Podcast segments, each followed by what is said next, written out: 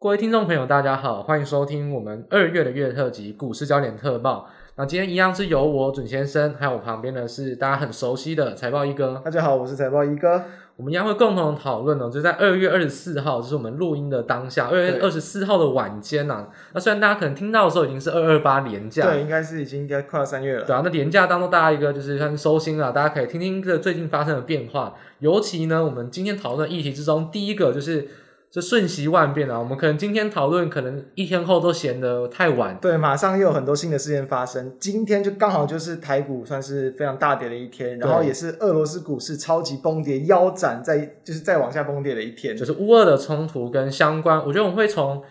近期发生事情做一个简单的汇报。那主要还是放在远因、战略冲突是他们战略的价值，以及最后到底操作上我们的历史经验跟相关的一个应对原则，就是一个比较。中期的方向，因为这在对大家听到的时候也比较有帮助。我们复习短线，那我们比不过新闻台，当然大家就听新闻就好。那我们比较倾向是比较专业，而且经过主观分析过的一个应对方法。那第二个大家会讲的是原物料的危机，不管是油气、金，其实不管哪一种哦，大家说枪声一响，黄金万两，其实黄金以外。包含原物料，包含贵金属，其实都会有所的飙升。那这个情况下，原本的趋势跟短线上的影响，但原物料它们之后的走势会是什么？其实这也是我们在第二个章节会跟大家做补充的。那第三个比较关心台股，实际上投资呢，以最近来说，就很多的高值利率题材。欸、对，甚至说不要说现在啊，可能到五六月有股东会要公布配息，甚至到七到九月除权息旺季，其实在整个我们说 Q 二到 Q 三的初中旬。都是算是高殖利率题材很好发的一个阶段，对，之后会更多。那当然，因为最近嘛，大家都知道，其实整个亚台股的一些修正，所以就会引发了很多这种所谓的再去开始找高殖利率类股的一些资金出现。就是尤其是下跌的时候呢，大家都倾向比较保守，所以高殖利率就会变成一个提前的话题啦。所以，没错，今年可能高殖利率题材会炒的蛮久的。那我们在二月月特辑先帮来做一个前瞻的一个指引跟分析。那第四个阶段当然也是不外乎啊，就大家很熟悉的，我们当然会做一个比较整体性。台股在对于下个月到下次月特辑之前，大概二月底到三月中旬的一个盘势跟展望策略。那我们精彩节目就马上要准备正式开始。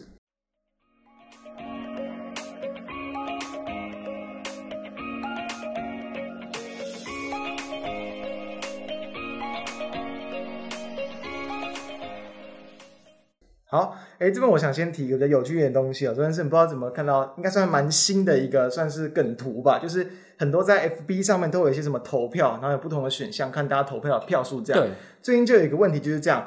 乌俄冲突对于什么谁的影响性最高？第一个，比如说俄国；第二个美国；第三个可能北约；第三个乌克兰；最后一个最多票数的是什么？我的仓位，哇，啊、就大家的部位，没错，这是影响最大。那当然，其实。俄罗斯以外的国家，你可能跟他们比起来都还好，因为今天其实俄罗斯的一个那个指数算是在今天早盘他们时间早上，他们是因为一度崩跌嘛，后来就有暂停交易。后来再开，然后因为大家知道，下午中午才应该算十一点之后，就是有轰炸乌克兰那边的讯息出现，然后又有各种就是可能军事相关的一些消息跑出来，以及就是说，包含美方跟可能跟欧洲的一些国家都要去再再去提出要再去加强制裁他们的一些动作出现，所以其实，在台湾的今天的算是下午时间，其实俄罗斯指数几乎就是已经甚至是跌破了在这个二零二零年那时候疫情酝酿的这个全球股市的那时候的一个低点，甚至在往下腰斩。不过我觉得其实这个我就要有点想要补充啊，因为今天已经俄罗斯啊，我们看当日走势啊，就不要管它什么暂停、打开，对，就看最低跌点啦。其实最低大概是一度跌破五十趴，就是说今天跌幅大概是腰斩。那以现在我们录音时间来看，大概就是三十几趴。是。那我我个人觉得呢，这其实我跟我们待会讲到 VIX 有一点相关。基本上，当跌幅哦只要超过十趴以上，都是恐慌，跌十八、二十八、三十八到五十趴。一点意义都没有，就没有分析价。原本啊，其实我在录这个约特辑之前，我准备，我想要讲一下，诶，如果俄罗斯持续的对峙的情况下，那俄罗斯其实会是一个很好的指标，可以提供给大家一些点位。嗯、你去看俄罗斯来看一下目前的状况，就类似用它来可能当做一个像恐慌指数的感觉。嗯，但基本上，如果俄罗斯降跌的话，就不要再看俄罗斯股市，一点意义都没有。那你看俄罗斯卢布，就看汇率，也都可能快要没有意义。就是说，当已经跌到这种程度或情绪恐慌到这种程度的时候，就没有任何参考价值。所以你要看的事情，可能就比较难用指标性的数据。你可能真的要比较，就是说谁的呃政治啊，或者说分析的能力比较，要回归到比较文字的分析跟逻辑的分析，比较没有简单的指标可以做参考。因为今天跌成这个样子。不要讨论跌三十趴五十趴，那个意义都没有、啊。对对对，其实这个大家其可以基本上也很难想象，因为像台湾就有跌停板的限制嘛。对，台电打到跌停板，其实台股也不可能会有这种腰斩的一些情况。对，上次大家台股记得跌一千多点的时候，台积电差两个 tick 要跌停板，那、嗯、就是程式单的关系啊。对，那基本上那个时候台股就跌一千多，那已经是历史之中最恐慌了，足够恐慌了。对对对，所以基本上，呃，我觉得。这种跌三十趴五十趴，其实根本就是跌很多，很恐慌。因为它是攻亲变世主，它就是不是乌东跟乌克兰问题，它就是俄罗斯攻打，所以俄罗斯本身就是已经是主要的参战国家，参战国家一定是会造成很多制裁跟恐慌，就基本上就不用讨论跌多少的问题了。是，所以说。其实哦，刚好，其实，在上个月，我们不是花一整个大主题来去谈到，但其实我们当时其实就有去谈到整个乌俄战争的风险。它是一个潜在、慢慢慢慢酝酿的东西，但是我们觉得我们现在可能就要稍微修正一点看法，因为情况可能比我们想象中的更危急一点了。比很多人想象的更危急。其实当事人还去，很多人就想说，就我其实，在上个月其实刚才就跟大家谈到啊，其实这个俄对乌乌在那边，其实他们当时我其实还在炒一些政治相关的一些议题，然后其实。俄国其实，在过去这个好几个月、一年多以来，就已经陆续有在不同次的军演之中，已经在很多接近乌克兰、可能呃乌东的一些地方来去留下一些可能医疗相关的一些营战等等。他们其实早就已经有要入侵的一些迹象，大家其实很多国家也都知道，只是没有想过说他们在近期这几天内动作会这么的频繁，这么的一个快速。觉得其实上个月的月特辑啊，包含到我其实也有我们。相关一些事出的讯息啊，我们内部啊，不管对客户对什么讯息，其实我自己认为啊，我们两个都算是已经对乌俄已经算是比较悲观、比较激进一点的看法，比较去提防的这样的一个，已经相对于市场已经比较悲观。但是我觉得现在的情况已经是比我们想都已经比较悲观的看法更超乎想象。是，那我觉得其实要回归到一个问题呢，就是说到底俄罗斯为什么会做出这么超乎预期的事情？嗯、我觉得这可以用。这种比较用赛局或是策略上的想法，就是你要打仗嘛，那种战略上的想法。我觉得问题就是说，呃，在我上个礼拜 podcast 我讲到说，美国几乎等于实况转播，每天都在讲俄罗斯明天或后天要干嘛，对，是非常聪明的一步。因为如果他那时候不是讲二月十号、二月十四号吗？嗯，对。我讲二月十号说，哎，我说你二月，那我这样讲好了，我说，哎，财报一个明天呢，他即将要，呃。买东西给全部人吃，基本上他真的买了，被我猜中，没有惊喜。那基本上他不买，好像又觉得是，哎，世界上又怎么样？对对。基本上他讲他打仗，每天讲每天讲，为了这问题就很大。因为我真的做了，那你又提防，因为我真的照你的陷阱中，我不做，你又达成你的目的，因为你本来就是不想要开战，想要拖延。对。那俄罗斯其实是主动在那边，他是跟白俄罗斯是一个联合军演嘛？是，其实俄罗斯是比较主动方，他是要耗费很多金钱的，因为你驻军在那。对，这其实拖延对俄罗斯不利，所以基本上美国那个那一步是非常聪明的。我那时候在上一代 p a c k e t 就讲，其实美国这一步是非常聪明的一步。但是为什么俄罗斯要做超预期的事情呢？就是要打破这个僵局。你就讲说，哎、欸，我明天要打，我明天要打，好。我不管怎么样都没办法突破，我打或不打都没办法突破嘛。那我只能突破僵局的事情什么？我就要打到你无法想象的程度，直接比你预期的还快。所以俄罗斯这一招确实也是在军事战略上确实是有它的意义，就是因为你已经封锁掉它保守可能的步数，我就只能往激进那边，我只能一定要先打破这个僵局。打破之后呢，你就不敢再乱乱放话，因为真的已经打，那之后才有可能有所谓讨论或是协商的价值。因为如果他什么都不做，一定会被压得死死的，谈判桌上会被吃得很死。一定要先做这个比较超乎预期的想象的事情，在军事战略上，后续的谈判才有它的可能的缓和，嗯、或是因为说，我们说大家谈判都知道嘛，就是我拿零分，拿一百分，能慢慢往中间有个共识，是大家先把那个冲突先拉开，才有协商的价值啊。所以我觉得现在这情况下，突然发生超乎预期的事情，我觉得确实俄罗斯，我觉得不要讲说什么人道不人道，我觉得以纯心平心而论。我觉得是很聪明的战略。我觉得以以本来就已经打算要去入侵，本来就是面对到可能原本比如说北约通过后面的一些影响等等。对其实这本来就是算是应该说在军事上来说算是聪明，或者就是算是还不错的一步啊。因为他必须要打破僵局啊！如果不这么做的话，其实你就他他可能连最原本的目的都达不到。那他必须要做的很像。很贪心的样子，但只是他的必须要做的一个必要的手段，我觉得只能这么说了。对，所以当然，其实现在今天因为就是今天嘛，在我们录制时间，其实呃十一点后就开始去轰炸嘛。对，其实俄罗斯我刚刚跟陈先生有聊到，其实他们在资讯战这边是很强，他们其实做了很多动作，那其实都还是在对外去声称说他们什么都没有做，对，他们没有去轰炸，然后呢，可能他们也没有去击毁一些可能乌克兰的一些战舰等等。只是要特别小心，就是说，其实东欧跟俄罗斯啊，是我们就是说 content farm 就是内容农场的起源地跟大本营。嗯他们非常擅长资讯战，所以你看很多消息啊，如果是转发外网，因为台湾的新闻，对传统新闻都比较没有那么不没有那么负责任了、啊。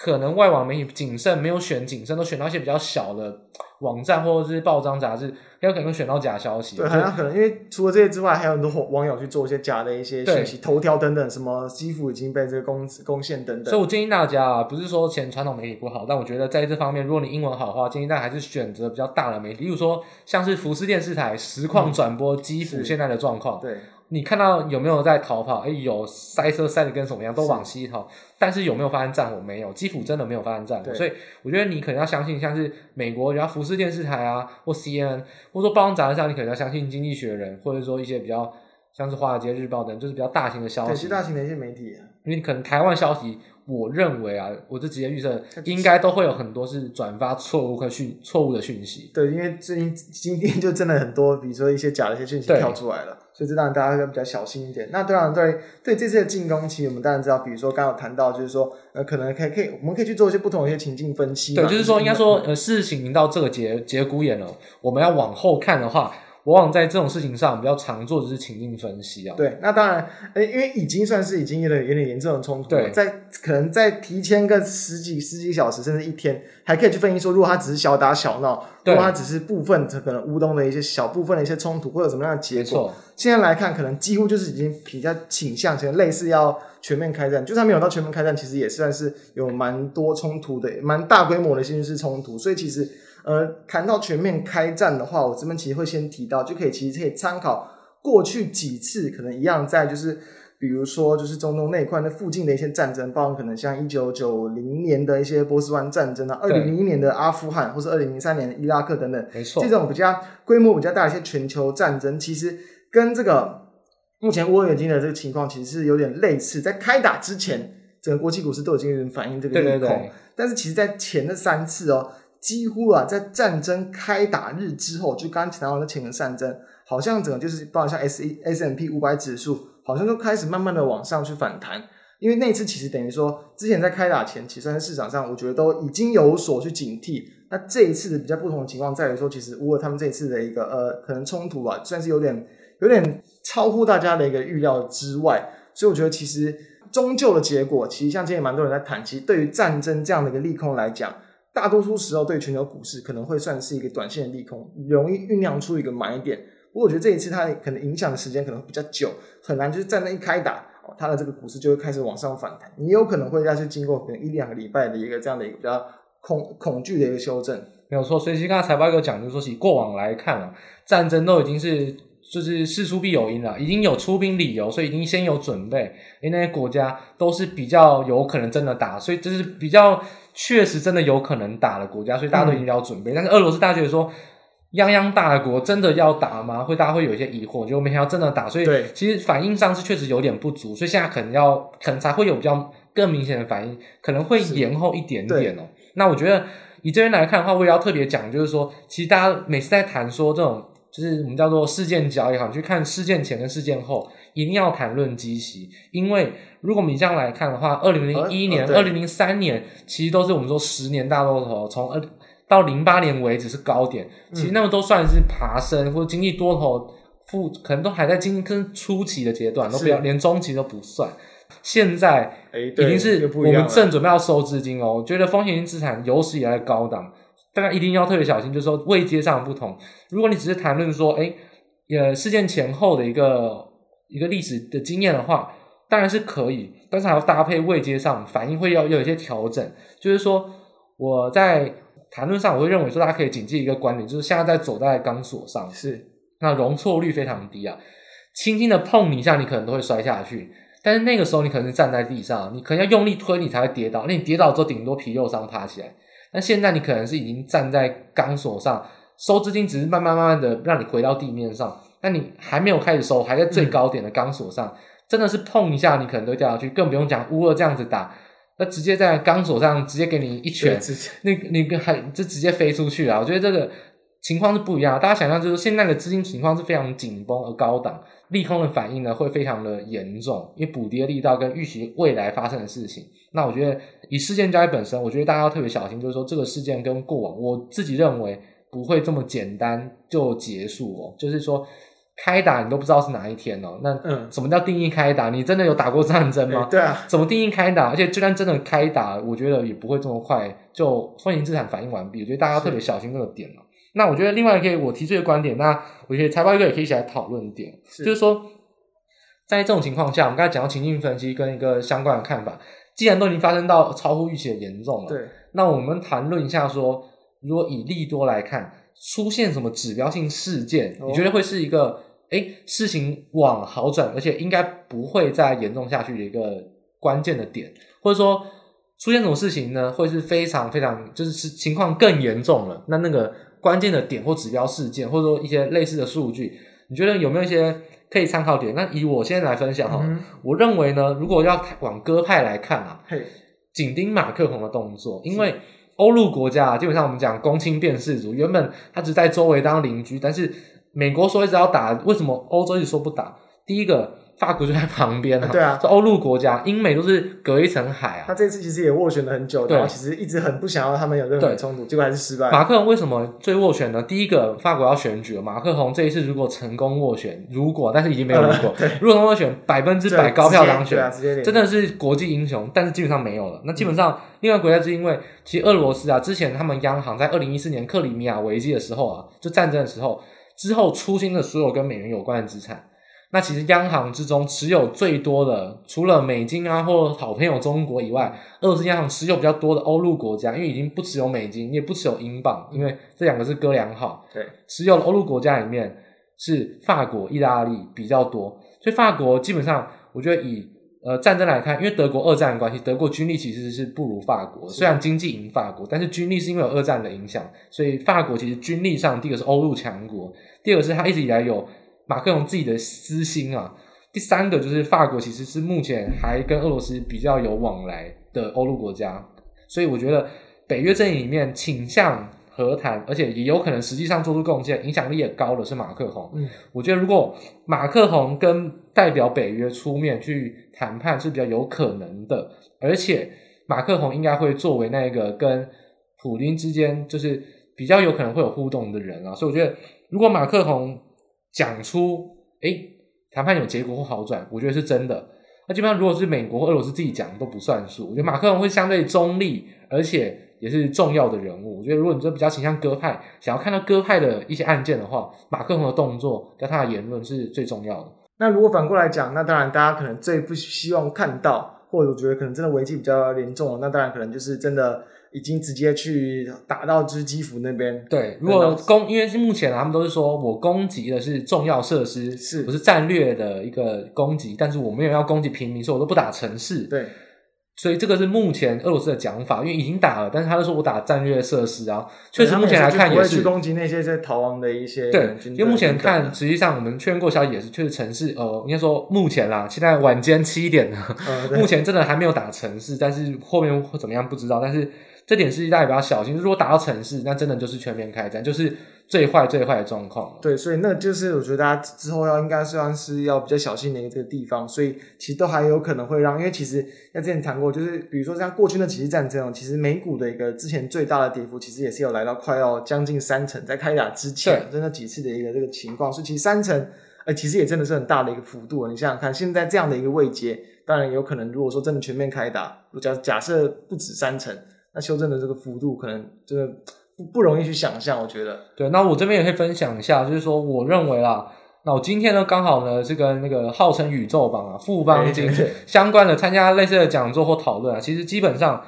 我直接发誓啊，绝对没有造假。那他从他亲口讲出来的、嗯、富邦金本身的观点，如果全面开战，他认为美股跟全球股市跌二十五趴，嗯。那大家自己想想，二十五有没有可能？如果真的要全面开战的话，那我认为啊，这是我就是转述哦，就是不要说我们讲的啦。虽然说我认为其实有道理，但是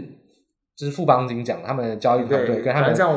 他们提的一个情况、啊、对，这是我给大家提供一个，我也只是除了我们之外的情况看法，那我觉得我也认同，就是我认同说，如果真的到全面开战，二十趴是没有问题。那我也是只是提，就像之前阿富汗在那个时候，刚刚说精英三层，其实那时候准确来讲大概是二十六趴，二六跟二五其实也很近嘛。那当然以这种真的战事比较冲突、情况危机的时候，其实会不会有相近的历史事件发生？所以机会也是很高。如果真的全面开打，那现在都还只是。前菜啊，对，对于呃俄罗斯的股市就不用看了啦，刚没什么太好意思。就算是美股，可能都还是主菜，台股可能都算前菜啊。对，台股其实这个幅度也不不算到那么的大。对啊，所以大家可能还是要比较小心。那我觉得这一点呢，我也要特别跟大家说个对不起，因为呢，我以前呢，其实我也自己讲说俄罗斯短线，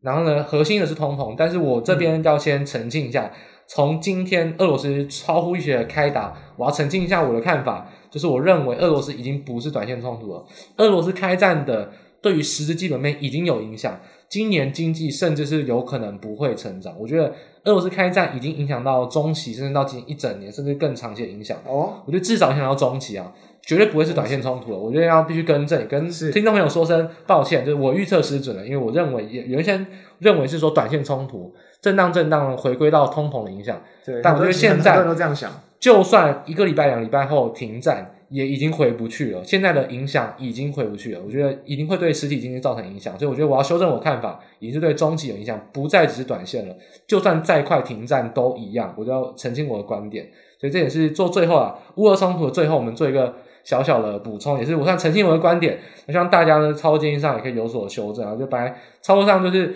预测呢，就是你对八成九成，你就是在市场上赢家，不可能每件事情预测对，重点是实时修正，而且保持弹性应对，这才是最正确的看法。尤其面到这种很零星的短线冲突事件，资讯的确认跟正确性还有快速已经很重要。除此之外，你本身的应对跟情境分析，先拟定好多重方案，也是一个很重要的事情啊。对啊，所以这是最后就跟大家说，在后续，因为大家听到这这段话的时间，可能我也有很多新的一些变化。对，所以一样情境分析，然后保有多重方案，然后呢，纪律操作，想好、确认好发生什么事情要做什么动作，然后呢，就发生事情赶快做，因为你可能光确认消息都要花一段时间，你又在犹豫不做动作，可能就会拖太久。所以一定要先对自己原先的策略都拟定好，然后当时候确认好资讯就马上动作。所以我觉得这是对乌俄这种短线上很波动的冲突，大家要特别特别小心的部分。好，那接下来的部分呢，其实也跟乌俄有点相关了。对，我们刚才讲到会有后续的影响。就第二章节，我说原物料嘛，我说油气金啊，其实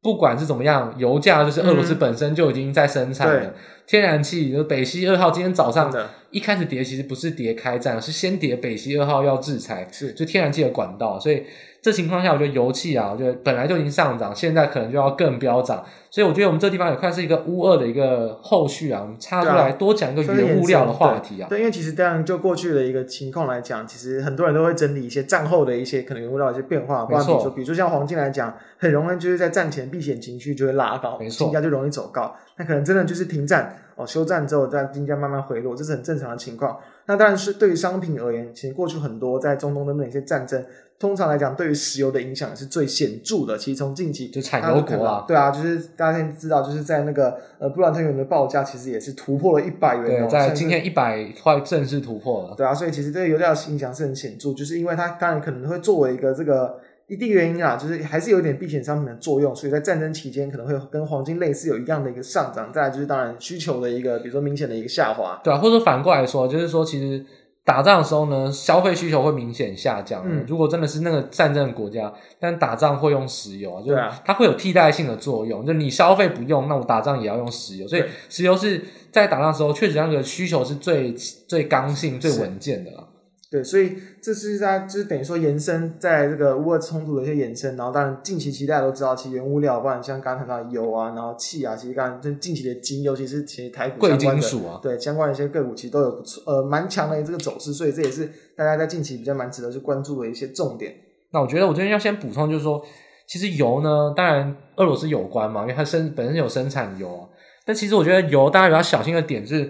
第一个。我们刚才乌俄没有讲到，如果乌俄真的危机冲突的情况下，美元指数会走升，那因为呢，欧洲毕竟比较近啊，对，所以欧洲的经济势必影响比较重，影响比较大，那欧元一定会相对弱。那美元指数其实欧元就是最大权重，所以美元指数会飙升，嗯，那美元就相对走强啊，所以基本上大家小心。其实美元相对走强，原物料会有一定贬值作用。我们说一物一物来看，美元对石油，那美元走强，石油走强就会相对被抵消一点。所以如果这再这样打下去，原油的那个价格是会有点会被受到美元涨上来影响。但因为现在美元还没有涨，对，所以美元再涨上来，其实你可能原本涨五趴变涨三趴，就是美元会影响到。所以这个要比较考虑到汇率市场。那我另外一个要提醒就是说，其实俄罗斯虽然会影响到油，不过。其实油呢是全世界公定的价格，油比较好解决哦。就布兰特原油一个大概就解决全世界了。对，那油要小心？就是说，其实伊朗最近核子协议跟美国准备要，已经因为几乎快要签好了。那伊朗本身的油如果重新回到贸易市场，也是会有一定供给的增加。所以大家比较小心的是，我觉得油不要太追高，因为油的供给可能未来会有伊朗的加入，而且俄罗斯再怎么样，我觉得它也不会是实际实际上贸易影响最多，因为油全世界都涨一样，大家都可以运送。那比较小心应该是天然气，因为天然气我这边查到价格，我们可以把它来看。天然气我们可以分，就英国市场，然后荷兰就是欧陆市场，对。然后东亚的话有一个日韩的一个市场，就是我们说东亚会是一个像中日韩台其实都是共用一个类似的报价。美国这一个市场，天然气有非常高的区域性。就说其实像最近来说，美国天然气根本没有什么涨，对，几乎是没有。但是亚洲在去年飙翻了，欧洲欧陆也是，所以要不要小心？就是说，其实天然气是会有区域性影响。那欧陆肯定飙，那也有传说日本跟韩国啊，冬天快要过完了，他说如果再延迟下去，日韩是有准备要配合美国支援液态天然气给欧洲。所以大家可以想象到，就是说，其实天然气这回事呢，报价没有这么简单。天然气就相对很多区域性，所以要不小心，就是欧陆可能会。特别涨特别多，因为欧陆是非常仰赖俄罗斯啊。那欧陆飙的特别多，可日韩可能还可以反过来，冬天过了还可以支援。就大家要小心说，天然气就是比较区域性的影响。那这种情况下，可能欧洲或是欧洲的客户啊，或是欧洲的一些制造厂，比如说半导体也有欧洲，像意法半导体啊，嗯、或者说做车用的也好，那欧洲的能源价格跟制造成本也都会飙升很多，因为天然气也是发电的一个重要的来源。所以我觉得天然气跟油，我觉得这个原物料市场哦是。最难分析，我觉得个股如果要我分析，且个股分析，原物料个股是最难分析的。我觉得不要把这件事情想的这么简单。对，因为原物料一般来讲跟个股，但其实台湾的厂商跟这些联动性都是比较小的。对，真的要去联动，你也是要是要去看利差，所以它也不是完全跟着这些原物料报价在走。就世界上真的分析师啊，你老鸟绝对，这菜鸟绝对不可能去写原物料报告啊，你根本不够格。原物料真的很难啊，所以我就说这方面。油呢涨是一定涨，但是要小心，美元指数如果也开始涨的话，油会相对来说涨的会越来越慢。而且如果伊朗加入，甚至油可能会没有想象中这么高，因为全世界都受不了那个油啊。嗯，那基本上油也是要小心哦，不要说乱论直接。哦，压住原油期货，那你真的要小心。哦，对啊，因为其实当然就正最正常的供需结构来讲，你油价一飙涨，其实很多一些，比如说还没有完全再去使用的一些生产油的一些区域，它当然也都会去增加一些这个生产一些供给，所以它本来就是会借由正常的一些市场的供需来去平衡它的一个比较。呃就是不会让它这个无止境的一个往上去攻击啦，而且真的油价飙这么高，谁不想赚那个那个战争财？所以一定就算 OPEC Plus 再怎么忍呢、啊，那也是忍到变成九十块也是多赚。我觉得不可能飙这么高还傻傻的不赚，所以我觉得这情况下油价要小心追高。我觉得中期趋势不要太这么看好比较好。我觉得过就战争的短线因素会有飙高，但是我觉得中期来说油价的合理点位。顶多顶多在一百块附近，我觉得不会有如此美梦成真，就真的好像抱着就会发大财。我觉得这点是我必须可以大胆的讲的。不过其实有些干嘛就提说，就是其实很多包含像是在之前的一些可能各种晶片啊、半半导体、汽车等这些一些缺料荒，就是慢慢就是缓和的情况。其实很多的一些。工业啊，当然像半导体相关、汽车相关，其实产能都在持续的去开出，所以就对于很多，包括像用电啊，或者是一些甚至一些运输的一些需求，那包括像油价、钢铁，其实都还是对他们有一定的一个这个推升的这个作用。就是在缺料缓解之后，然后呢，这种生产力慢慢恢复，会不会其实都等于说油价？当然你要去提高美元的影响，但是它其实还还是会有新的一些，比如说呃比较稳定的一些需求来去推升，所以其实它。还是有蛮多的一些利基点，可以让它维持在相对的一个高档。不过我觉得呢，需求的原油需求的大量走升哦，那就是当然是事实。但基本上原油市场哦，定价完完全全是仰赖 OPEC Plus，、嗯、因为他们基本上就是合法的寡占了。是啊，讲好价格怎样怎样，他们是先定价再定量。如果大家学这个经济模型就知道，寡占市场是先决定价格再决定产量，嗯，因为他们已经掌握市场上多数了。所以基本上呢，油绝对不会不够。嗯，你供给再，你原需求再多都可以给你用，只是要不要而已。所以基本上我觉得需求谈论原油市场哦，谈论需求其实没什么太大的意义。嗯，谈论供给跟政治。会比较适合，因为基本上原油完完全全是 OPEC Plus 想要多少价格就多少价格，他们刻意不降价，可能是要针对美国，可能都是很多政治上的考量。他们只要七十块大量生产油，绝对生产得出来，这个是大家要比较小心。油的供给绝对不会不够，只是要不要给你而已啊。那假设油价又一直维持在高档，那是不是其实对于不管像整个国际或是台湾的这个通膨的一个这个速度期，可能就还是会有更显著的一些加速？所以其实到后来。比如说，当然可能当乌尔的一个这个冲突稍微有点缓和之后，其实会不会这个整个国际啊，对于这种通膨的速度加快，又会开始有点提防？等于说，它又会形成一个可能对于整个国际资金的一个利空因子存在。没错，我觉得不然天然气跟油啊，其实大家很关心还是发电成本啊。嗯、其实电也好，油也好，就是大家都一定要用，所以这是通膨很核心的一个东西。那我其实我之前有讲，其实到四月才会是去年二零二一年，公债殖利率飙升一波，那时候也因为还没有 Delta。所以大家是不知道，三四月其实是一个呃油价啊相关能源突然飙升的一个复苏阶段。四月之后有有一段震荡期，所以我一直讲说，进入到四月之后呢，基期就不会这么低了，通膨的年增率不会这么可怕。但如果现在刚好在三月，哎，刚好快要到那个高基期，如果又再飙，那就没有所谓低基期，因为基期还是很相对低啊。所以我觉得通膨的问题就是绝对直接影响，我完全认同，因为油气实在是影响到。通膨实际上的因素太多太多了，尤其 CPI 可以靠政府管制，嗯，PPI 根本没有人管。实际上，你很多制造业的成本真的是压不住，哦所以有可能到十帕年增率都有可能。不要管 CPI，管 PPI 的话，所以制造业啊，有可能成本上扬，没有议价能力，就是获利下降。那你投入股市，获利下降，其实这个是你最不想看到的。对，这绝对就是跟大家手中的持股关注的公司一定有一点关系。所以加上。呃，这边稍微插出来，就刚刚你比如提到，比如说美元的上涨嘛，那可能对于很多外汇啊，对吧、啊？就是这种收外汇的这些公司，其实可能就都也都会有点影响。对，所以甚至像是美元啊，光是美元走升，新兴市场股债会先杀，所以这其实有很多种影响。所以我们一直讲说，光是战争的发生，如果再这样走下去啊，那台股补跌真的不是讲假，台股再强都是要先补跌，因为这个是流。其实我在今天在 PTT 上看啊，我觉得。对，他可能是投资新手吧。我觉得这边我就带给简单的观念：如果你已经会了，那当然你很好。但我觉得很可能很多很多还不会，就是战争到底在跌什么？我就简单讲一件事情。我觉得我会常常讲，你要理解这个市场，请先把自己当做你拥有一百亿资产的人再说。你如果你今天有一百亿的人，你一定要减码。你不是说我今天持有二十万我就凹单凹到底，一百亿的人没有凹单这回事。你有一百亿、两百亿，甚至像。像是华尔街银行，一定都是好几兆资产，好几千亿资产，一定要减嘛？这风险一来，一定要减，因为他们都是杠杆在杠杆在杠杆。那只要光是去杠杆哦，就已经是要减码、减码再减码。所以战争一发生，风险提升就是去杠杆。这个是你持有很多很多很多很多钱，你就一定会做的事情。所以不要再质疑为什么啊？为什么台积电一定是今天沙盘主轴？因为法人在去杠杆，所以不是你能决定的，是法人能决定。这个就是法人，他也反正法人资产跟你不一样，你也不要怪法人啊。就可能你刚好你你手中其实你的股票可能也没有掉很多，对你来说可能没影响。但他们其实是真的是什么股票都有，什么都有。就比方讲权值股，可能持有好几百亿、好几千亿都有可能。对啊，所以那种领跌的一些股票，他们其实手中都一定会有，这是必要的啦。对啊，所以这本来就是一定要的一个动作。所以这边回归到就是说，其实这个是一个观念了，就是发生危机一定跌，而且跌权值股。因为法人也只会买全值股，他才不会你买手上那种莫名其妙的股票。你说去，我不要讲，等下我们第四章再讲莫名其妙。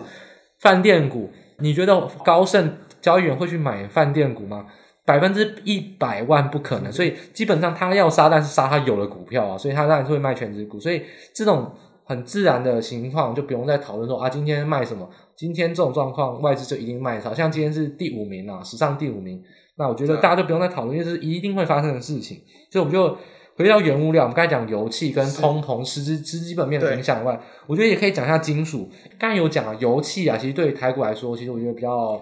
难受惠啊。对，就是真的是比较长远的一个影响。因为很多二线塑化，你最近来看，我觉得就简单带过啊。S M 有涨，苯乙烯有涨，ABS 是跌的，PVC、EVA、DOP 都动静不大，就跟油价没有什么太大关系。所以我就直接简单的带过，就是说，其实塑二线塑化股，看实际上他们产品的报价都没有涨，因为他们都不是原油啊。对啊，可能原油真的要比较跟台塑化比较有关。台湾生产原油的非常少，都是二线塑化。他们产品报价最近都没有涨。就是二线的加工品，真的都还是要去看个别他们的一些报价跟报价跟利差。啊，直接到直接跟大家总结，就是最近其实都没有涨。那大家可以自己去查，刚我刚才讲的那些，你可以去验证。我，但我比较想讲，台股有可能受惠是贵金属。嗯，贵金属之外，最近有人标的是黄金。对啊，黄金。除此之外，其实大家不要想象，电子加工业会用到很多贵金属。这种贵金属呢，有一项东西大家很熟，就是锡。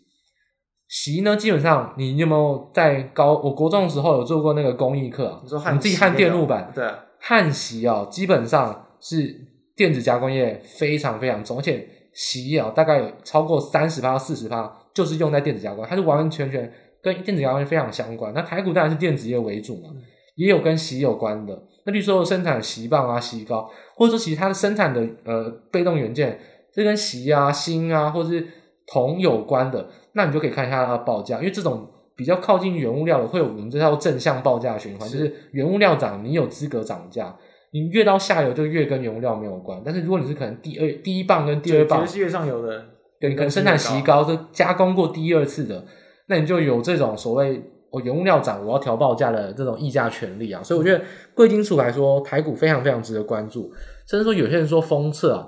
像有些做什么。呃，金图块啊，嗯、或者说封测跟锡有关，也是有可能有报价上涨的正向循环可能。所以我觉得以台股来说，贵金属锡啊、铅啊，铅没有涨，锡、锌、镍、镍、镍也跟不锈钢有关。我觉得其实这投资的机会就更多了一些些。我觉得贵金属的报价循环，大家可以花花时间做个功课。我觉得这个是行情通杀之后。个股会有些有会是有特别强的反应，跟实际上获利，它确实会有受惠到这个暴涨的一个获利哦。就刚刚讲这这几种金属确实在近期的表现算是都比较强的。对，但是锡啊跟。刚才讲的镍都已经是突破天际了，有真的。那黄金也是在近年准备要创高相 相对高点。对，尤其在今天，其实这个黄金的期货跟现货都被往上拉动了。现货其实最近还没什么在动，但是今天这样的一个冲突出现，今天也跳出一个新闻啊，什么突破一千九百多少多少这样子。所以我觉得基本上，我觉得。如果大家正想要赚正正财，我想投资原物料，除了投资期货以外，嗯，你真的要投资个股的话，我觉得我们刚才讲到，像财报哥补充到，就像镍，刚才我还忘了忘了镍，镍其实就是不锈钢很重要的，这些不锈钢在往后，我觉得其实它已经没有到高点，它已经修正很长了，其实也相对低期啊，相对低基期，那当然还有镍上涨的题材。说不定有报价上涨，可能大家可以关心一下报价。是，那我觉得其实像是封测业，如果是做比较上游服务相关的金图块啊，或者说锡球相关的，其实也是要可以关注一下。我觉得原物料对台股来说不是没有机会，但是真的功课要做的比较深一点，因为台股是以电子业为主，不是以原物料为主。对，所以这些对很多人来讲，可能算是稍微比较冷门一点。对，我觉得整体来说，我们在第二章可以稍微做一个总结啊，就是说其实原物料影响。通膨等于说原本已经很高，会更高。再来之外，就是台股有没有一些可以逆势受惠的个股呢？我觉得等到这个短线震荡过后，确实有。那我们刚才财报哥补充，像镍的不锈钢，大家可以关心一下报价有没有真的涨。对，那像是席啊、风色相关的服务会不会根据的调涨？我觉得这相关的呢，大家都可以在后续去做一些功课。我觉得我们这个第二章稍微补充一个两点，就是通膨的问题跟台股个股实际受惠的呢有部分，但不是全部。所以这这点大家可以。特别的来关心一下，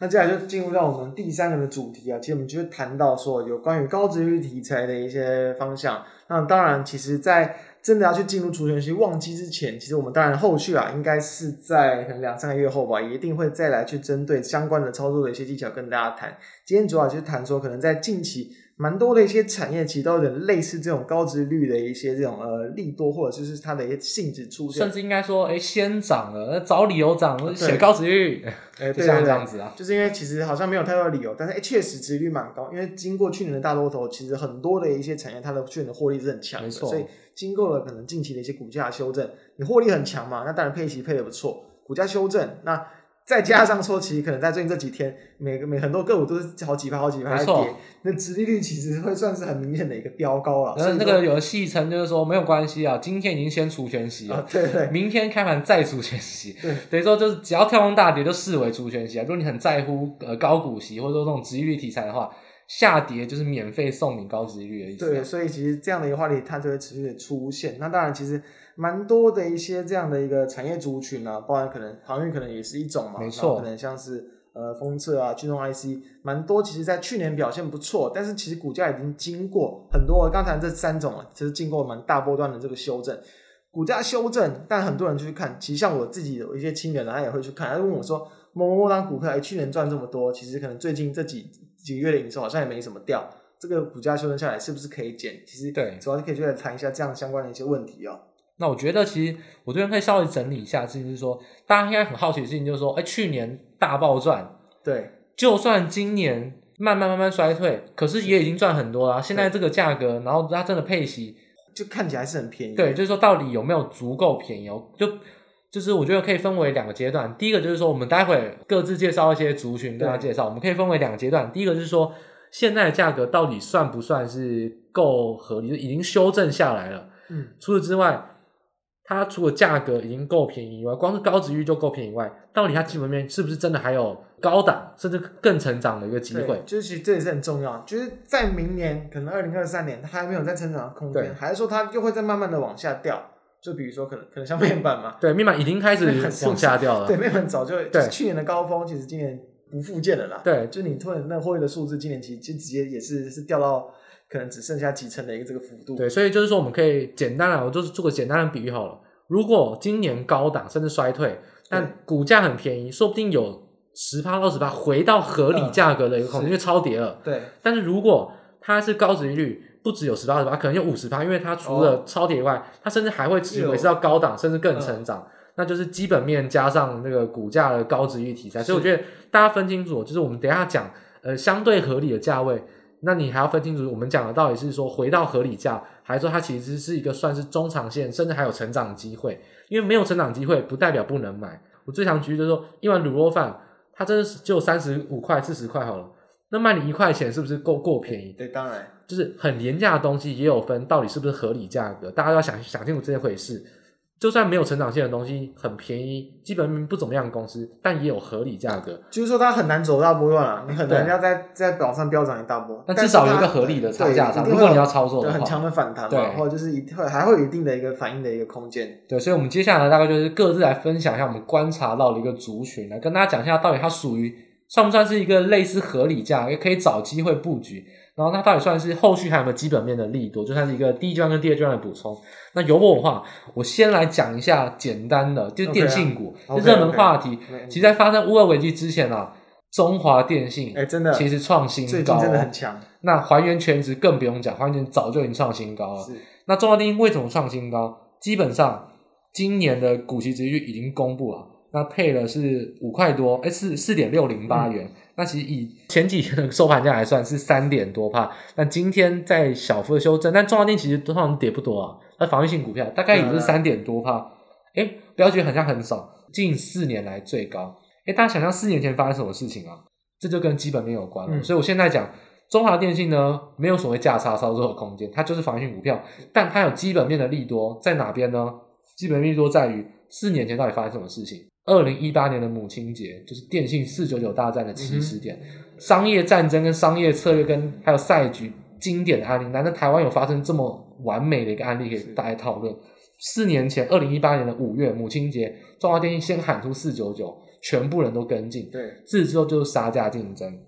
那在那个之后啊，大家知道其实都是亏钱在做电信啊，都是。亏吃到饱业务在做电信，然后都是在赚 MOD 啊，赚其他比较廉价的一些服务，那基本上就影响到它配息率。所以为什么值率变高了？因为已经不再打血流成河的价格战。大家有发现吗？价格都已经涨了。我最近刚换合约啊，根本没有以前那种价格了，啊，真的，所以已经没有打价格战。对于电信业来说，当然是好事。所以我觉得电信业没有价差操作空间，这是很遗憾。但是如果你是纯股的人啊。我以往啊，我都推荐说不要存电信股，因为五 G 对于电信产业来说，现在要价格升不上去是没有办法存下去的。嗯、但现在我觉得，既然没有价格战，我可以改口，就是说，其实我认为电信股啊，重回到我推荐，如果你真的要存股，你不在乎很高报酬的话，现在存电信股我觉得可以。如果你真的要存的话，电信股重新回到我认可的存股范围以内，所以我觉得这点是我先做一个简单的。小小一个电信族群的补充，就是说它没有价差操作的空间啊，所以你妄想高获利就算了吧。但是如果你要存股，中华电信是重回到我认可的存股范围，因为电信价格战有一个基本面跟获利面完全的一个反转，就是不再打价格战，还有五 G 的调涨空间这样子。对，所以好，那接下来的话就是我就去谈到有关于封测这一块，因为确实其实从去年的这个，比如说半导体厂很持续的一个扩张，然后到今年，其实我们在先前就有去谈过台积电的一个一个状况。当然谈到，当然可能在今年的成熟制程的一个工序已经都已经慢慢要去趋近平衡，可能新兴制程还没有。但其实在今年跟明年也都很容易会是这种，比如说这种晶圆代工相关的一些可能供给，就是甚至慢慢要去过剩的一些情况。那封测产业呢，它当然在这个产业链中是比较偏向下游。因为它在过去的话，其实扩产是比较容易的，所以等于说，在整个往上的一个这个产业的循环，你扩产，你先去扩产，但是呢，你你当景气慢慢的反转，它也会最先去面临到就是景气反转的一个风险。也就是说，其实大家可以想象，就比较容易有景气的循环啊，所以就是扩过度扩产，很有可能会有过剩，甚至会有面临调降价格的压力，而且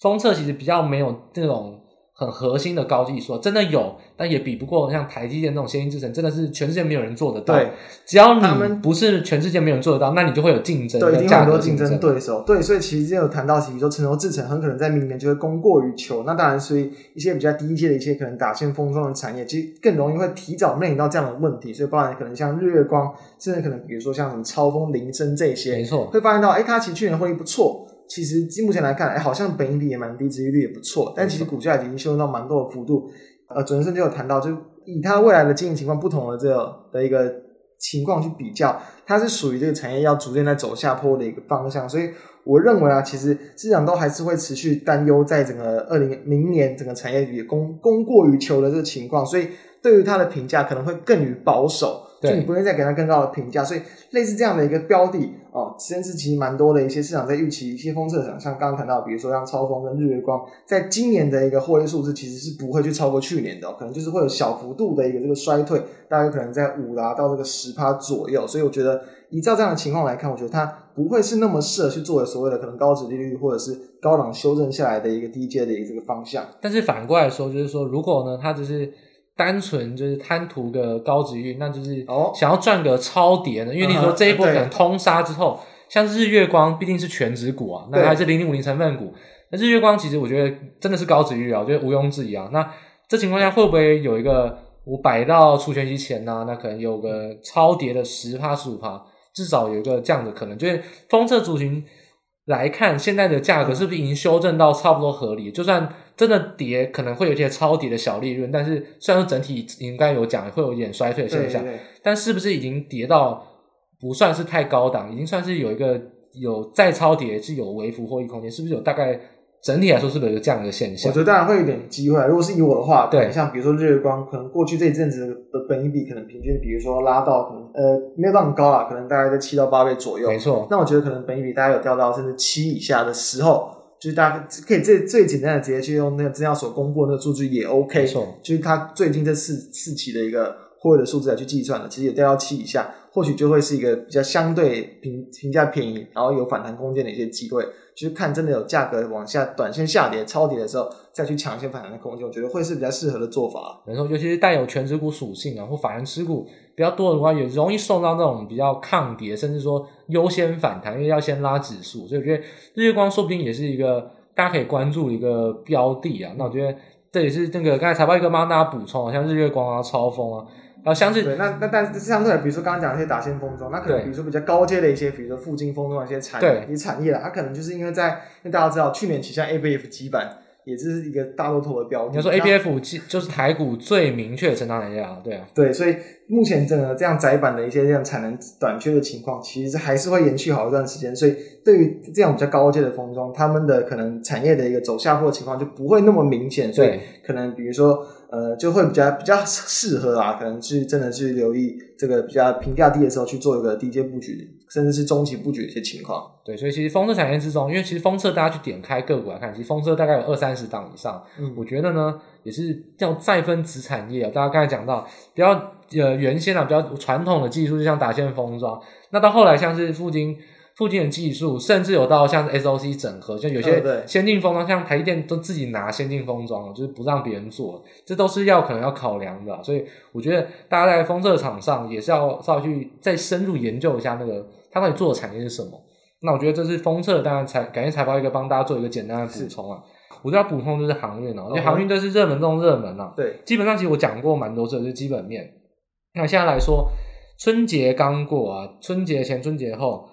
就是一定会有季节性叠加，就是跟那时候十一长假一模一样，就是因为其实春节会有相对的停工的几率比较高，嗯、那基本上出的货也会少，因为会那欧美也会先拉货，那他们都会共识，所以基本上春节前一定会有求售的现象，就是。我现在就算不卖，那时候也没有什么人要出货，所以你现在不卖，那以后更惨，所以就赶快。如果你真的有多的仓位，可能会降价求售。对，所以其近期在下看，大家看一些航运指数啊，其实，在最近这一两期公布的，可能其实稍微有下滑一点点，对，所以很多。但是就跟大家讲，就是不要管这基本因素，就直接跟大家讲，嗯、基本面因素就是管有没有塞港，那就是没有解决。那美西就是没有办法扩建港口，那拜登又是比较老环的，没有办法真的去解决塞港问题。在港就是很难解决，所以我觉得相对而言啊，货运航运的基本面，以目前来看，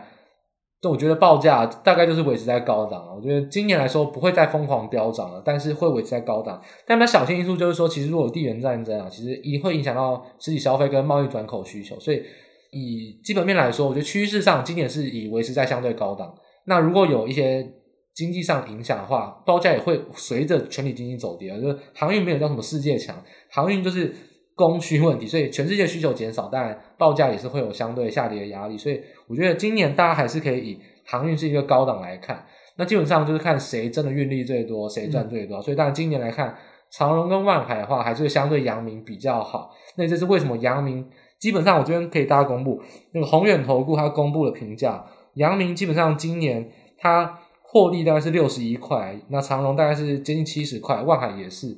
那就是赚的其实没有差很多。但以配息率来说啊，其实阳明应该会配最多。原则上就是因为今年阳明根本没有新船啊。那大家知道保留盈余，你留在自己的手上要课税，公司不会做傻事缴税给政府啊。所以保留盈余既然要缴税，可能啊，基本上阳明今年配多一点几率就比较高。是，所以这也是大家可能在往后要比较小心，就炒作题高殖利率题材，阳明可能会是炒作最凶的那一个。嗯、但是我认为。阳明今年如果拿不到新船的话，高运价的时代竟然没有办法持续的去增加营收获利，基本面的利空。对，所以我觉得是有高殖利率的利多。对，所以我觉得今天的现在的叠价跟低估值啊，是给阳明合理的一个合理的一个价位，阳明就会是最低的价格。我觉得不要怀疑，就是不要认为说比价所以阳明会补涨，没有这回事。我认为基本面来看，阳明确实是有它。没有办法涨原因，然后再就是阳明是关股啊，嗯，先前的获利记录来看，阳明是最容易一下子就转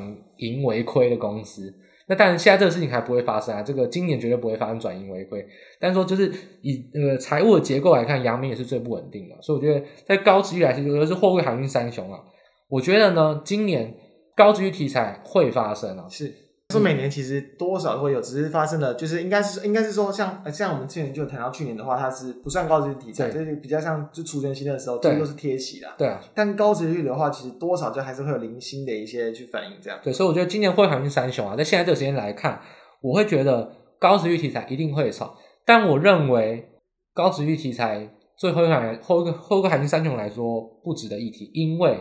我认为高空行情更严重哦，基本上。大家有没有看到最新的消？因为你不是说看到了，说这是公开讯息资讯了，就是说其实三雄都已经大概都会在五月初去开股东会。嗯，那基本上法规就是两个月前是强制回，就是停，就是说过户日啊，最后过户日。那最后过户日再提前六个交易日就是强制回补，所以基本上以阳明已经公布了，阳明大概就是在三月初就要强制回补，嗯、快要到了。以长荣跟万海来说，预估大概就是三月中了，所以基本上。现在炒轧空更严重一点，我觉得要比较小心的，就是说，可能你根本等不到高值预期来，先炒轧空，炒上去，可能说不定就也也差不多快要反应完了。我觉得可能你会这个要比较先行反应的一个部分。这也是我觉得这也是他们近期算是也相对比较算比较抗跌一点的原因啦。没错，就像以最近就是这种系统性风险来看，汇三汇航运三雄都是盘中比较容易有拉动，甚至法人会有买超的机会。这就是因为其实他们除了高值利率，然后反而会想要领股息以外，其实他们基本面还是会在相对高档，并没有要衰退。我觉得辉航运三雄也是短线上呢会有暴跌的机会，因为它可能高档筹码可能会有融资逃窜，嗯、但是反过来说，就是融资很多也会有轧空行情，因为券单大家都还有六七千张没有补啊，尤其像股本。有像是那种筹码比较紧的万海，六七千张是不得了，真的是不得了，嘎空可能会嘎好几天，所以我觉得目前来看，我急跌呢，汇航三雄是有可能因应盘势而跌的特别多，但是反过来讲，我还是觉得汇航三雄会是嘎空加基本面都会是有比较良好题材的一个族群啊，我觉得中期来看也是大家可以去尝试去布局的一个推荐大家去关注的一个类股啊，就汇航三雄是具有基本面的。低阶股票之一啊。好，那最后的话，我至少来谈一下驱动 IC 这块部分好了。对，大家也是很关心驱动 IC 有高价的，也有低价的，可是好像也是跟风车有点类似啊，就是通常都给予比较低本益比的现象。其实像蛮多的厂商，包含像可能大家熟悉的，比如说联咏啊，然后可能敦泰啊、矽创这些，其实他们普遍的本益比其实也几乎大部分都是在十趴以下。那以国际厂商来讲，其实蛮多像是奇景。哦，比如说像西岭半导体，也几乎都在十趴以下。有一个叫新思国际啊，它可能只有来到十五趴左右，算是本益比比较高。对，大家知道奇景其实台湾公司啊，它是在美股挂牌。哦，对对对，美股挂牌。所以就是资本市场不一样，可能就大不同了。对，所以说其实呃，因为以这个驱动 IC 的状况来说，其实在今年年初这个外资报告，其实他们就提出说，其实在今年第一季哦，就会看到这个触控的这个。呃，驱动 IC 的这个报价其实就会开始这个下跌，甚至其实也有不小的下跌幅度。但然后呢，在一些比较大尺寸的一些这种驱动 IC，虽然报价可能还是相对高，但是很多陆续厂商也都有开始一些杀价的去竞争的一些情况。所以再加上说，就刚刚谈到，就是呃，半导体在今年啊、明年啊，这个可能担忧明年就会开始有获利下滑的一些这个情况。错。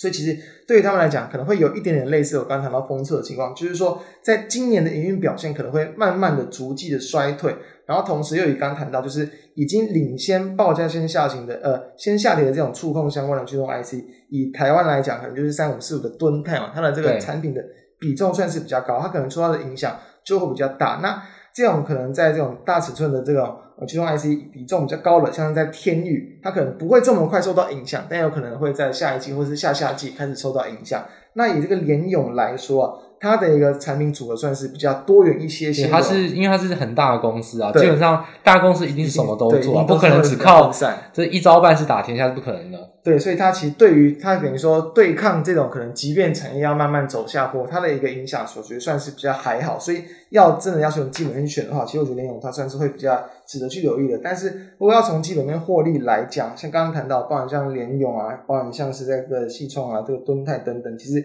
在目前市场上普遍的这个预期，可能在明年的一个获利的一个表现，可能都不见得会有太大幅度的成长。但是哦，有这个在最最近这几个月才刚去这个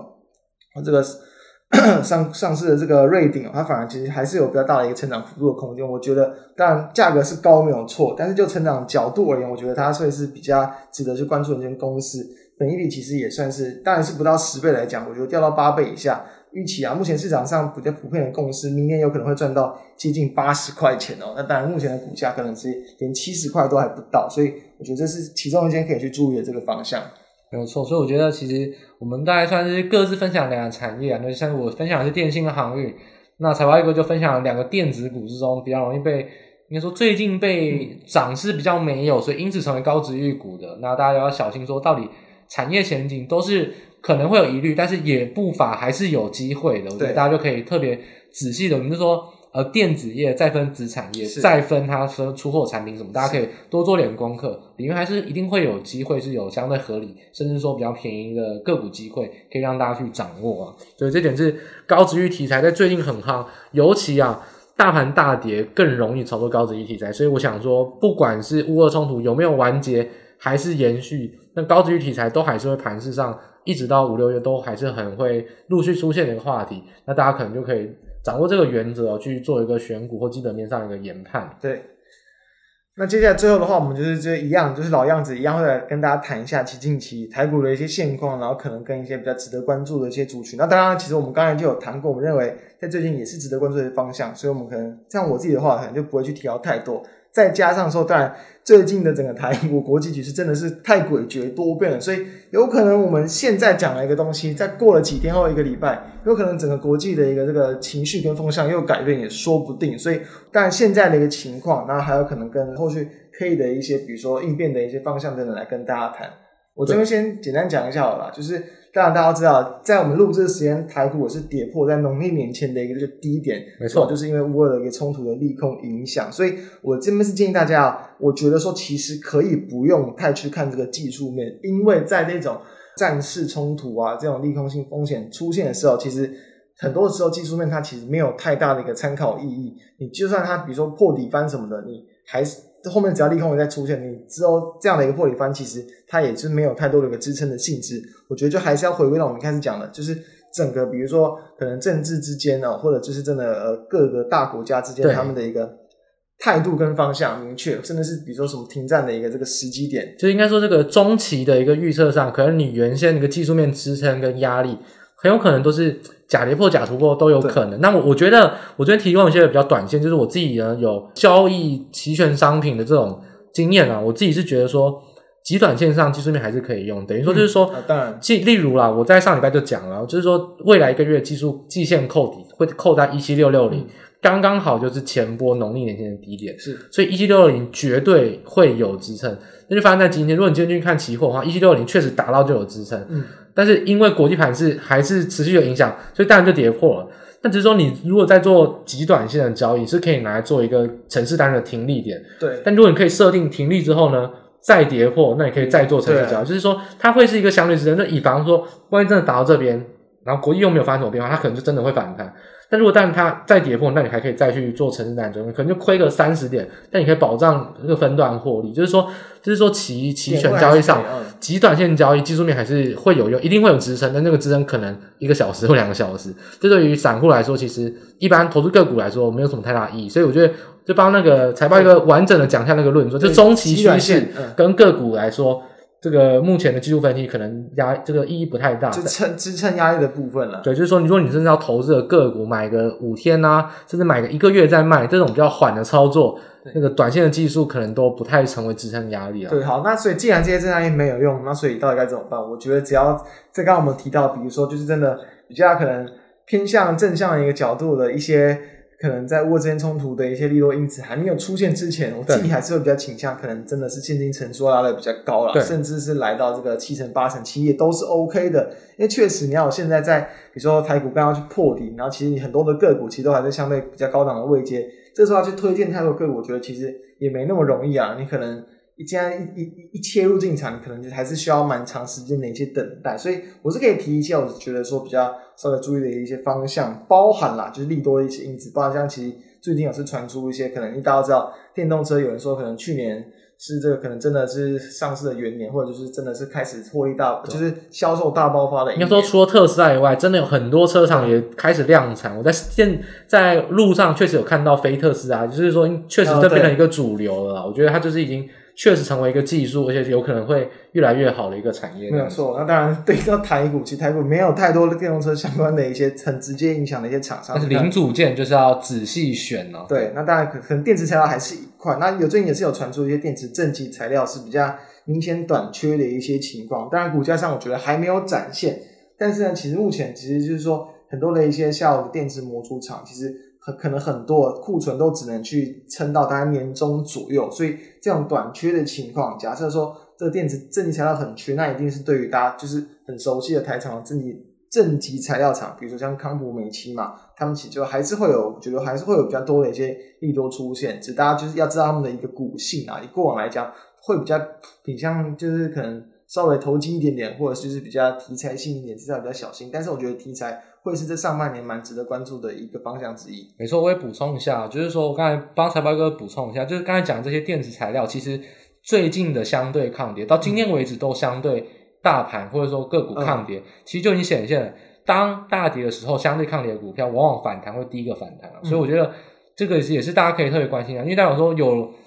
就是说砍股票。砍的最少了，那就他最看好，他不会乱砍。那我觉得这也是某种程度就是用钱投票，大家说反而可能用钱投票说，他确实是比较看好这个产业的一种反向的推测啦。我觉得抗跌是一种原因，就是在崩盘之际啊，你去找跌最少的，或者是去反而还是逆势有在买的。对，但不要找太小型，太小型有可能是 反而根本没有买，那是融资炒上去。对对对，就是说反而有买的股票，可是他又却很抗跌，那大家都要特别留意哦，这种股票。都会是一个反弹的指标，它会最先反弹，所以你可以拿来当做，我自己会习惯抓几档股票拿来当做超指数的一个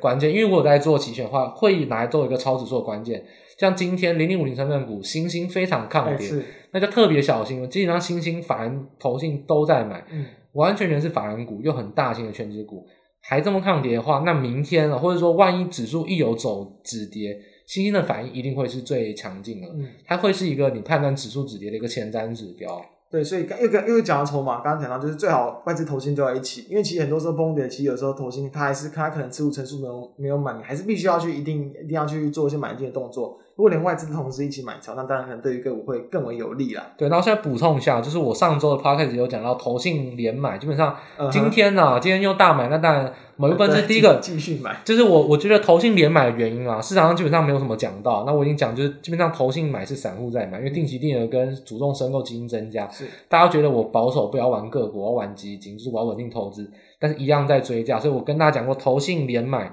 在高档不是件好事，助涨跟助跌一线间。今天已经翻跌了，那有可能会转成助跌，就是说，就是他可能像是逼不得已要去买，对，因为就是那你钱给他，他一定要买，他只是说他决定权在我要选什么股票，啊、所以投信啊，他是是大家给他钱哦，不要想要说哇，投信一直买啊好，就是投信很帮台股，他的钱是民众的钱啊，他才不管你死活，他只管我要买什么股票，他只能做到说我要买最好的股票，比别人绩效好就好。他才不管说到底钱怎么，因为投信像股票基金也有最低持股线是七十帕，你不能全卖股啊。所以投信的买股基本上，第一个护盘的时候搭配政策一起买股，第二个就是说最近定期定额跟定期定额跟主动申购非常多，是民众很想买股票，跟投信的心态不一定有关。我觉得这点我觉得真的要有点警示大家，就是我真的一直在警惕说，投信连买真的不是好事，已经破快要破纪录了。我今天应该是连续第。呃，第十九天买超，还第十八天，就已经逼近，已经是历史第二名了。大家真的要小心，一转卖也是会不得了，因为难保民众亏到一个程度，哇！比如说他玩个玩个股亏二十趴，那我主动基金，我主动基金只亏十趴，那我先赎回哈，也是要小心这种可能。那他赎回，变成投信也要卖咯，所以大家要小心，就是说投信基本上就是散户的行为，呃买进跟卖出就是跟散户一个心态有关，投信厉害是选股，不是买进卖出。这点我们在之前有补充一下，去看投信买什么股票很重要。但投信的买进往往抄底都是很早就在抄，不要把投信买当做是一个止跌的指标，投信卖也不一定是高点。就是投信的买进跟卖出跟高低点关系，通常都是有很提前的、啊。对，有时候也就是很很很会有很很像散户的情况，所以它有可能抄底，可能要再抄个五六个交易日都还会止跌，有可能。所以说投信才不怕没有钱啊，他就是慢慢慢慢抄啊。所以要不要特别小心？就是说，纵使下跌，投信的买不一定是止跌信号，但是投信的选股是一流的，我觉得我承认了，投信选股是一流的，所以我觉得大家可以关心投信到底在买什么股票，会是比较重要的。但是进场时机，我觉得还是要加入一些自己的判断。对，就是投信这个故事呢，详细学员可以听我第七十八集的 Podcast，二月十九号那一集，我觉得我是讲很清楚啊，就我跟市场上真的要唱反调，一直在讲投信连买，那一支很强。今天发生这种事情，投信又在大买，我就不相信他们还在讲很强。就投信连买跟盘势真的没有什么关系，投信是螳臂挡车啊，投信是炒个股，炒不了盘势的，嗯、所以盘势底的，投信是救不了市的。我觉得大家要特别特别小心。那我觉得另外因素就是说，其实刚才那个财报也有分享到，就是关于电电动车相关的一个机会。嗯、我这边补充一下，我认为就是如果诶这个抗跌的情况下有没有机会？第一个，首先还是讲 ABF，就 ABF 就是全台湾全台股最成长最明确最明确的产业，所以粽子现在很贵。但还是会有更贵，我觉得只能这么讲。我是法人，我不买，我是基金的主管啊。我底下有交易员，敢不买 ABF，我直接把它 fire 掉。我是直接这样讲，你至少要买一点啊，你不买不行啊。就是这这这么明显的东西，就是成长趋势真的很强。然后你像今天今天又这么抗跌，而且它已经市值也涨到变成全值股了。你这个情况点，你如果你要买股票，你因为你有持股下限嘛，你要买股票，你先砍仓去买全值股，也是一种避险啊。所以我觉得，我觉得 ABF 真的没有理由在它是全值股，就是成长台，我觉得它没有理由会是跌最多的，那甚至有可能呃反弹阶段它会涨最多啊。我觉得 ABF 是大家可以在跌的情况下比较关心的。那我觉得另外可以关注的，就是我认为啊，那个题材上还是可以比较关注的，像是 AI 跟高速运高速运算，哦、我觉得基本上测试界面呢、啊，或者是说像是做伺服器相关的。一样还是成长趋势比较明显，因为伺服器在疫情的情况下卡很久，但伺服器是公用建设，基本上很难停，而且伺服器现在疫情已经不是议题了，所以基本上伺服器的建制我觉得是很稳定，而且会加速，因为去年跟二零二零年有点落后啊，因为伺服器啊或者 AI 高速运算，就这这一套的啦，不管是封测的测试界面啊，或是像刚才讲 ABF 其实也算，那我觉得相关的一些只要有做相关的产品，大家可以把握，就我觉得像是 PCB。散热，然后说是封测，或者说像是连接线材，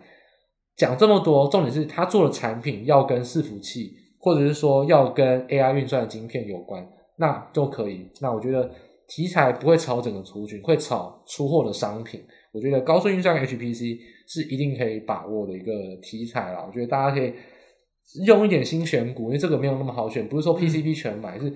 PCB 之中像伺服器的板啊，高速运算板。这种是比较有机会，就是说大家可以特别去留意到底它做什么产品，多做一点功课。反正现在大连你也不用急啊，是啊，多做一点功课，你会找到最好的股票。我觉得大家是要特别关心高速运算这部分。对，而且刚刚比如说像有一些伺服器或是散热相关伺服器的，其实也算抗跌哦。有些这这波已经已经抗跌，而且或许可能股价都还算是比较比较相对低的一个位阶啊。就是说营收只要还维持着每个月都是月增年增，甚至创新高。那这个梦想就会被炒作，那个估值也很容易被拉高啊。对，然后我们应该前几期也都有去谈过，其他人今年其实呃也会有伺服器的换机潮，然后可能一些很多伺服器的，比如说下游的一些真的是真的整装组装一些厂，其实在今年的下半年也都会陆续的，其实营收慢慢的贡献进来，所以这都也是今年比较算是长线，应该是今年一整年啊都值得去注意的一些这个方向。所以我觉得这当然。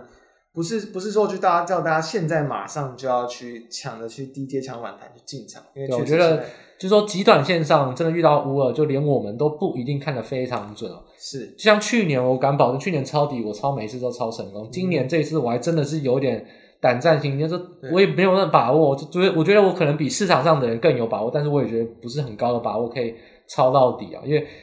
今年我也讲过，今年没有必要抄底啊，今年资金行情开始衰退，每一次的。底大概会是缓跌，会是震荡一下再往上，不会是像去年急跌急弹，因为资金不多啊，资金不够多就没有构成急弹的可能啊。资金在收，大家越来越保守，急弹就越来越少，那就会是慢慢慢慢缓步向，所以你也不用这么急的抄底啊。应该是会有急弹啊，但不会是那种连续好，对对，不会瞬间的弹很多，就顶多第一根急弹之后就开始震荡，震荡慢慢爬，跟去年会涨得很不一样啊。对啊，所以其实综合一下，就是说。在最近这段时间，其实我还是建议大家，就是应该说持续去关注整个国际之间的一个这个变化。对，乌二的主宰力还是大于一切。那我只能说，基本面呢很重要，但是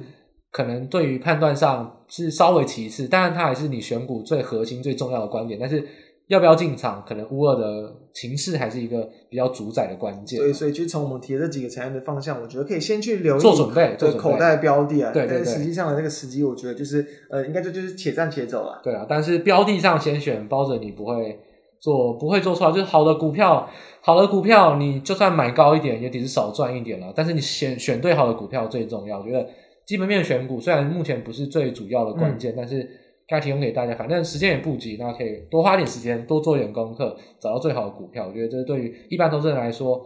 这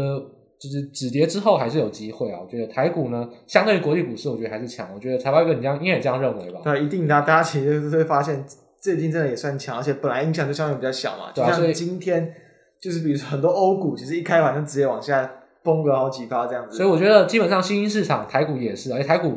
我们说。台股这么好，这么好的市场，那反而要砍，可能会先砍台股。所以，如果乌二持续，台股可能会有补跌压力。对。但是反过来说，台股如果既然相对好，那我觉得后续的机会也会相对大。所以跌下来就当捡便宜啊。所以我觉得对台股后面的信心，我觉得不管怎么样，一定会比国际股市稍微更强。所以做好个股基本面的功课，台股设在台湾，把握这个机会。台股今年还是相对国际好，我觉得投资机会还是一定相对多，但是先做好功课，跟先应对最棘手的乌二问题。对，灵活的调整资金层数，我觉得短线确实是可以暂时不用拉到很高，就是以短线操作期就 OK 了。对，没错，所以我觉得我们今天这个节目啊，当然从乌二的短线上的影响谈的比较多。那再来到一些像原物料的通膨的影响，是最后也提到我们各自关心高值域题材，就是最近比较热门的话题的股票，他们到底有没有一些补涨价值？那最后也提到我们各自的展望策略，跟尤其是这个月啊比较动荡不安，到底怎样应对会比较好，都分别的从基本面、国际资金行情一概的一个完整同提供给大家。那希望大家听完月特辑之后呢，能对目前市场稍微安心一点，但也不可能完全安心啊，这是没办法，但稍微安心一点，用策略去应对。对，没错，大家不要慌张，不要急啊，这波是有时间可以去做应对的。嗯，所以基本上我们今天节目就到这边结束。那希望大家下个月呢，也是月底的时间，可以约收看我们月特辑。我们今天的节目就到这边告正式的告一段落。好，那就跟跟大家说再见，拜拜，大家拜拜。